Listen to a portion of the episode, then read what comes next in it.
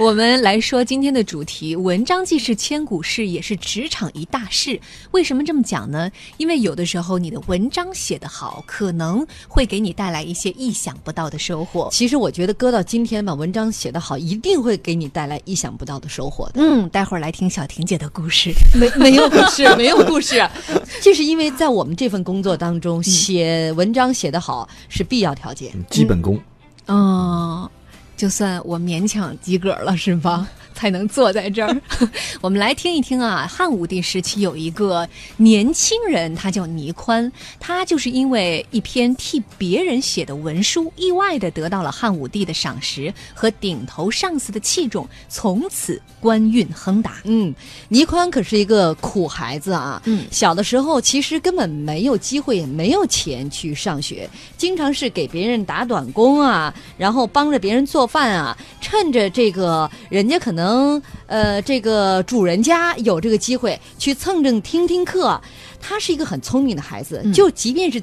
蹭着听课，这么少的机会，也能够把这个老师教的这些东西变成自己的内容。走读生，哎，他有一个有一个成语，就是讲他的，嗯叫做这个带金而锄，说的就是他在下地干活的时候，也把这个书挂在锄头上，在这个呃劳作的现场。工作累了，休息的时候就读读经书，看看书。哦所以带经而锄，说的就是他勤奋好学的故事。嗯，就是利用一切碎片化时间来丰富自己。有点像那个呃，我我们本家那个哈，呃，本家那个。就是天天唱着 rap 上山砍柴的那位。我就记得我们小的时候，每天都是手里面揣着那个小卡片来背英语单词，估计就是同理哈。这位倪宽呢，虽然学识出众，但其实他的仕途并不是很平顺。他考上了廷尉文学组史，这个官儿是干嘛的呢？他就是给主管刑狱的廷尉来当文秘的。这工作跟孔博士的专业很相关哦。嗯，有一点相似，有点像个书记员儿，他这个工作。啊，书记员儿也是耍笔杆子的，但是当时还不仅仅是耍笔杆子，还得要求还得速记是吧？呃，一是速记，呃，有有文采，还得有专业知识。嗯，当时这个廷尉啊叫张汤，他是一个比较喜欢严刑酷法的人，但是偏偏他手下的这一位倪宽是一个走温良路线的，所以张汤就并不是很待见他。随后就以不熟悉刑律为由，把他派到了其他地方去管理畜牧。倪宽在那儿一待就是几年，眼看着这一身的才学就此被埋没了。但是这个时候，有一件事情扭转了他的命运。嗯，有一次呢，倪宽是回到廷尉府去送材料，也就是放羊放完了，哎呀，这一年这羊有多少只，这牛有多少只，嗯呃，收成怎么样？估计也要去交汇报材料。结果他到了廷尉府的时候，就看到过去的老同事们、嗯愁眉不展呢、为什么呢？他很奇怪呀、怎么了？一打听呢，原来过去的这些老同事啊，手上有几个案子一直没有一个结果啊，久拖未决呀。为什么呢？是因为几次奏报给皇上，当时是汉武帝，奏报给汉武帝都被汉武帝给驳了回来。这主管奏报的人是惶惶不安，因为他们也不知道为什么被驳回来，原因究竟在哪儿呢？吃不准呢。这个时候，倪宽呃看了一下这个他们上交的这个材料啊，就说了：“我替你们重新写一份吧。”嗯写完之后，他还读给大家听，大家一听，哎呦，拍手叫好啊！对倪宽佩服的是五体投地，张汤也很惊奇哈。呃，关键是大家也想看看这个结果究竟怎么样。倪宽写完的这份奏报交上去之后，汉武帝立刻就批了。嗯，不止。第二天，汉武帝还问廷尉张汤，就是倪宽的这个顶头上司，说这一次的奏章可不是一般的俗吏所能写出来的，是出自谁的手笔啊？张汤如是禀报，说是倪宽所写。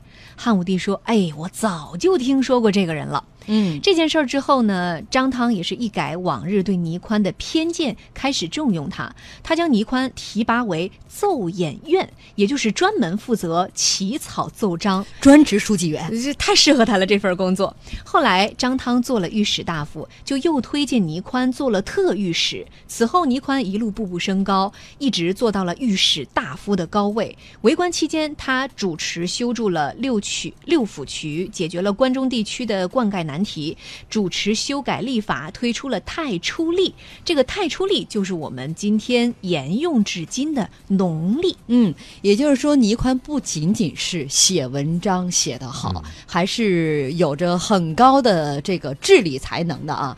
呃，其实，在史书当中，我看了一些资料哈，嗯他写完了那篇奏章之后呢，得到了汉武帝的批复。后来只要是他写的，都很快得到批复。嗯，可能领导就爱这个文风，哎，大家就特别奇怪，所以也是让汉武帝对他印象非常深刻。呃，别人写的文章呢，汉武帝都给驳回来了，唯独倪宽写的这个带有专业性质的这些奏章，得到了汉武帝的同意啊。呃，孔博士，既然你是做这方面专业的啊，从这个专业角度来讲哈，你觉得像类似于倪宽写的这些奏章，呃，他需要写些什么？为什么会出现这么大的一个反差呢？真的就是一个文风的问题吗？呃，这个还是要坦白讲啊，虽然我也是做这个相关专业的，但是我并没有专门研究过汉朝的这个这个奏章要怎么写，但是我们可以做一个推理，嗯就是以现在的这个要求来推理一下当时的这个这个这一类奏章的要求。我们知道，他这一类写的算是一个疑难案件的审理报告，对吧？嗯其实这个审理报告现在我们最高院那边是有一个模板的，就是要大家要要怎么写，有一个基本的一个模板的。我觉得有两个部分非常重要。第一个部分，你要写清楚这个案件的由来和审理经过，当事人啊、其他诉讼参加人的基本情况，包括事实啊、证据啊、相关理由，这些东西的关键在于你要写的非常清晰。嗯，这些东西其实是很杂乱无章的。我估计前面的人写上去被打回来，有一个很大的原因就是写的太不清晰，汉武帝一看就烦了。看不明白啊。对，，看越看越烦，这个其实是很难的。说起来容易，其实写起来很难的。第二点就是你应该，即使是疑难疑难案件，你也应该在结尾处写清楚处理的意见和理由，哎，给出一个基本态度。你不能把难题全都甩给领导来干。本来领导就看不明白。哎，对你再给领导整一个什么都是，领导更看不懂了，一头雾水了，领导也不知道要怎么处理。你要提出一个，呃，如果说你觉得不太把稳的话，你可以提一到两个处理意见。你说我们我们内部有一种观点认为应该这么判，另外一种观点认为应该这么判，领导你来给个批示。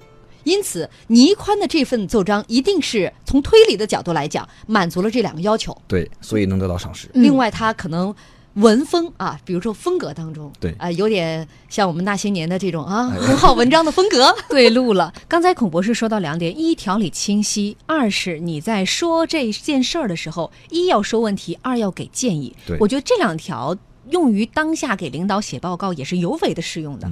我们在企业里面经常能看到啊，大家通过写报告的方式去表达自己对一件事情的理解，以及将要怎么去做这件事情的一些方法和步骤，这个是很重要的。在工作中啊，我一般是提倡什么呢？给我写，只要是给我写的，我希望是一页纸把它写清楚。我一直认为啊，一页纸都说不清楚的事儿，这事儿不能干，太复杂了。那这一页纸，我需要它具备什么样的标准或者什么行文的格式？一般你要把目的和目标要说清楚，就我为啥要干这件事儿，然后呢，要把到具体，哎，我们做这件事情的大概的一个策略是什么，然后具体怎么做，实际上总用说说人话的方式，实际上就是说我们要做啥，这个是很清楚的，你必须要说清楚，你不把做啥说得很清楚，这很就出问题了。然后为啥做？就为啥做这件事不做那件事呢？一个公司里面有无数件事需要做，但我要做最重要的，要把资源都倾斜到最重要的那件事情。你一定要告诉我为啥做，然后还要告诉我怎么做。嗯，第三个要做怎么做，还这还不够，你要告诉我多少钱、多少人嗯，资源啊！别到时候你说这个事儿也很好，为啥做很有必要，怎么做也是说清楚了。我没人没钱，我钱和人都不够。然后第五个部分你要告诉我时间表。嗯，就是它它是有倒推的，到底我什么时间能把这事做成？最后一个就是说，如我怎么去考核这件事儿？如果他不按照这六个步骤来，我基本上不看。就是做啥、为啥做、怎么做、多少钱、多少人、时间表，我怎么考核？我在想，你要求那么多，一页纸写不完哎啊。，一页纸一定能说清楚。而且还有一点呢，我要求的是什么呢？在公司里面写东西，你无论是写什么，不写大的，要写有用的，别一上来哇，别写写那么长，对吧？你比如说你是一个部门的主管，你别整天跟我谈公司向何处去，嗯，那是季老师该写的。对不对？就是一给你先写一个大数据之类的哈，哎，对，行业大数据你也不要告诉我什么背景啊，分析了纵观世界、中国，然后行业，开门见山，利益高远，言之有物。老板，请批五百块钱。哎，对，就很简单。然后实际上现在沟通真的是一个很重要的，在公司里面会发现，在外企，无论在外企还是在在民营企业，写邮件很重要。邮件的标题怎么写啊？抄送给谁呀？然后具体的行文怎么做呀？这都是需要讲究的。现在在微信群里面也很重要。一个公司微信群，在微信群里面发啥呀？这个真的是学问。